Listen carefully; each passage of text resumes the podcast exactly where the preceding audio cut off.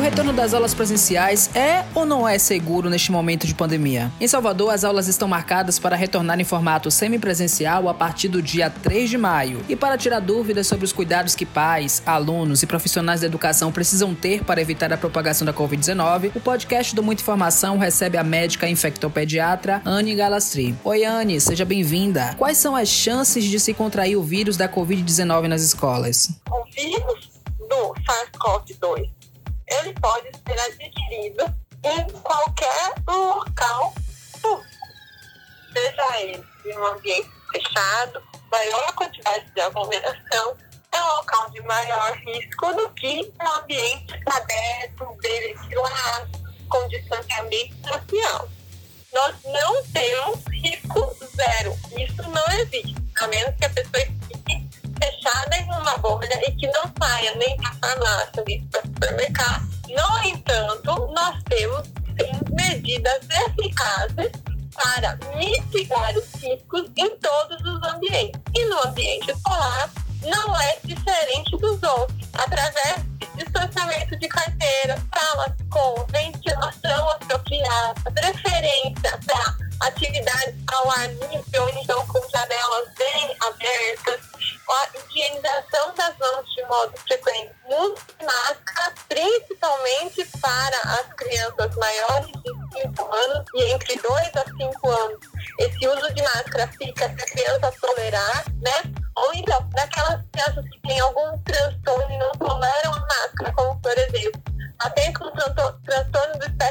que não toleram a máscara, para eles fica liberado o uso da máscara. No entanto, como todos os outros ambientes vão estar de máscara, isso não vai ter problema ao ver.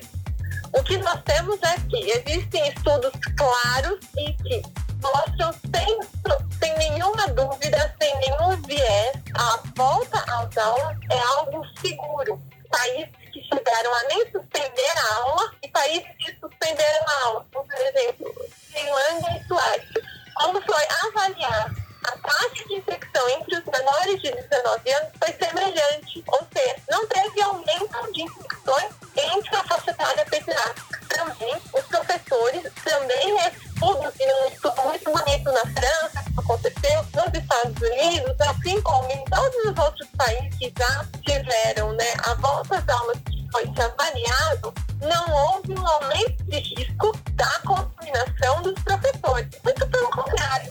Se a gente pensar, a escola é um ambiente que está estruturado e é um ambiente seguro. Você sabe quem são as pessoas que frequentam cada sala. Você sabe a professora responsável por cada aluno. A senhora que é da equipe de limpeza, a merendeira. Diferentemente, de repente, de um mercado. Quando a gente entra no mercado, a gente tem um controle real do ambiente? Não,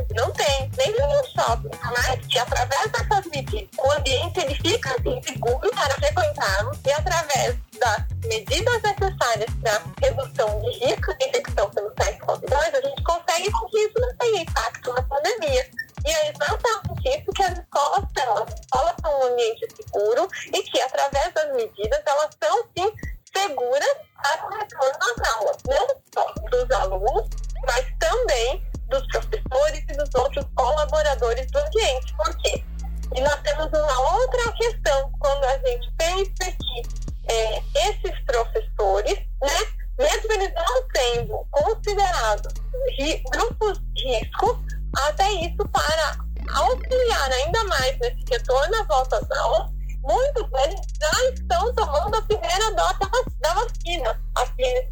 estado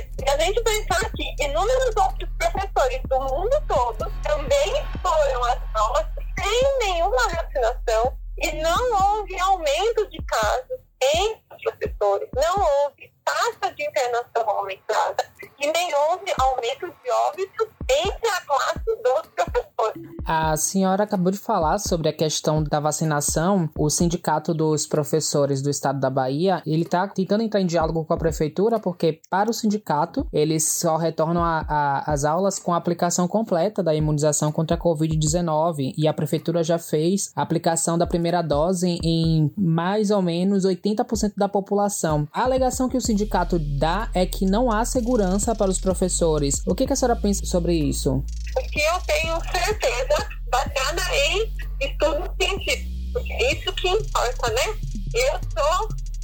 a gente precisa trabalhar do lado da ciência, do lado que depois de mais de um ano de pandemia, o que todos os dados científicos do mundo inteiro nos trouxeram a respeito desse tema.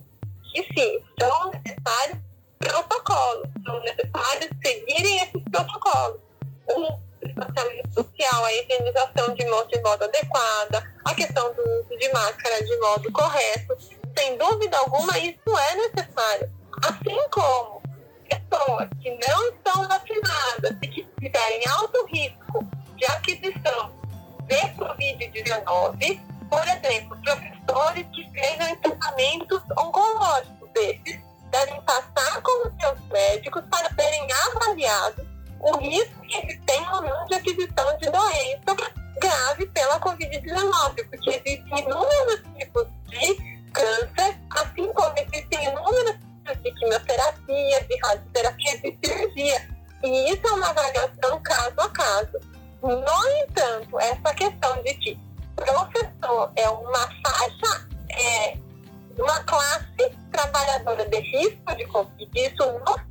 demonstrado em nenhum artigo científico, em nenhuma pesquisa foi visto isso. Como os alunos podem contribuir para evitar a propagação da doença? Os alunos são os que mais podem contribuir, porque os alunos, eles são, e principalmente as crianças, eles são pessoas, indivíduos que são abertos ao crescimento, a ganho de conhecimento. Então, através da tanto uso de máscara por eles, através da própria higienização de mãos, que tanto no ambiente escolar quanto no ambiente doméstico aceito, eles vão ser exemplos para nós. Quantas vezes nós não vemos quando tem aquele lugarzinho marcado, que a criança está lá, com o pé em cima do X, o adulto não respeita. Acho que todos nós já vimos várias fotos sobre isso durante a pandemia.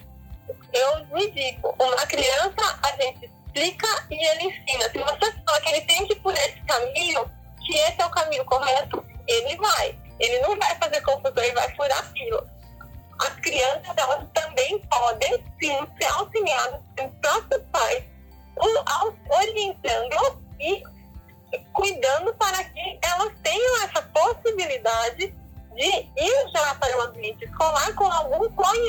conhecimento sobre a pandemia. Conversar de que a transmissão é muito pela via respiratória, que a utilização de mãos é frequente, é importante, que hábitos saudáveis e que um calendário vacinal atualizado também vai prevenir a infecção de inúmeras outras doenças que têm um impacto, uma carga de doença muito maior em faixa etária pediátrica do que a Covid-19. A tarefa de evitar o contágio da doença é uma preocupação tanto do aluno quanto de professores e funcionários, correto? Como é que os pais podem ajudar nessa prevenção? Tendo exemplos, fazendo eles também o papel deles. Cada um tem seu papel na sociedade. Independente se ele é professor, independente se ele é cobrador de ônibus, independente se ele é pai, se ele tio, se ele é gari, cada um tem que fazer o seu papel na sociedade, independente de pandemia ou não. Uma criança, de modo algum, pode ir com nenhum sintoma respiratório para o ambiente escolar. Neste momento, nós precisamos que os pais não enviem as crianças com sintomas respiratórios, sejam eles dor abdominal, diarreia, tosse, febre, mas que passem por uma avaliação com o pediatra da criança ou com o médico da saúde da família que segue ela na unidade básica de saúde antes de retornar às atividades escolares, para que seja avaliado e visualizado se é uma suspeita de Covid, se precisa fazer um teste ou não. E também é um cuidado que temos que ter neste momento de pandemia. Quando alguém no ambiente domiciliar evoluir com sintomas infecciosos, é necessário todos do ambiente doméstico permanecerem afastados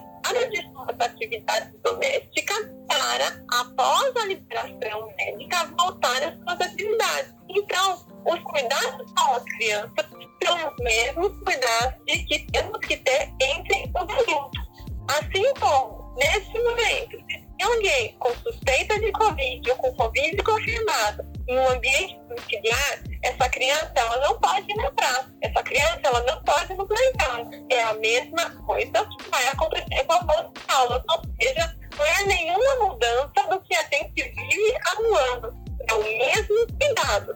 Assim, o professor também, que evolui com sintomas, ele também não deve ir ao trabalho. Ele ser avaliado para depois avaliar seu retorno ou não. Esse monitoramento também faz parte do cotidiano das escolas, né? É, Exatamente. E eu gostaria de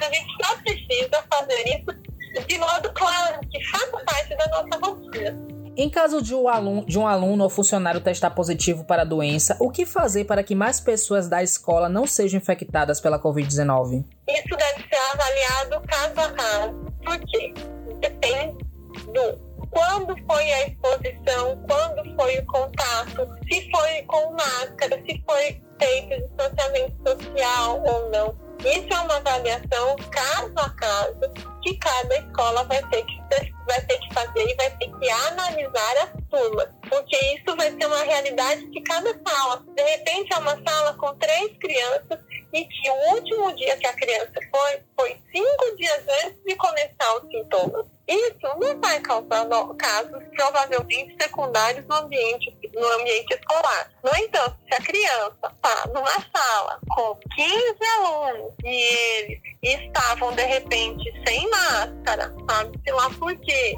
e que evoluiu dentro do ambiente escolar com sintomas respiratórios, isso é algo que precisa de monitoramento. Provavelmente vai precisar afastar o, a classe da escola. Doutora Anne, esclarecemos dúvidas importantes nesse momento, né, que estamos nos preparando em Salvador para retornar às aulas no regime semipresencial a partir do dia 3 de maio. Para finalizar, quais são as medidas que os pais devem tomar quando os filhos chegam em casa após a escola? Principal medida, a medida que sempre deve ser feita quando a gente sai pra rua e chega em casa. E lavar as mãos. Isso qualquer um. De preferência, né? Se possível, já ir tomar banho, né? Mas o principal é a higiene das mãos. Uma coisa que gostaria de reforçar, se possível, Pode. por favor, uhum. na questão de que, se os pais estão na dúvida, procurem os pediatras de seus filhos se os professores, se os outros colaboradores da escola têm alguma doença, estão com alguma dúvida, procurem os seus médicos para serem orientados. E que sejam sanadas as dúvidas e que eles também sejam orientados do modo adequado para eles irem ao ambiente escolar também de modo seguro assim como todas as outras profissões também conseguem trabalhar de modo seguro, presencial, seguindo as medidas de modo adequado. Que a criança e que os colaboradores do, do ambiente escolar estejam com a carteira vacinal básica em dia, então vacina de tétano, tríplice viral, varicela, hepatites que estejam adequadas em dia e que em qualquer dúvida que isso seja reavaliado, repensado sempre, mas que através de protocolos estabelecidos é possível e o mundo inteiro e o Brasil inteiro já provou que sim, é possível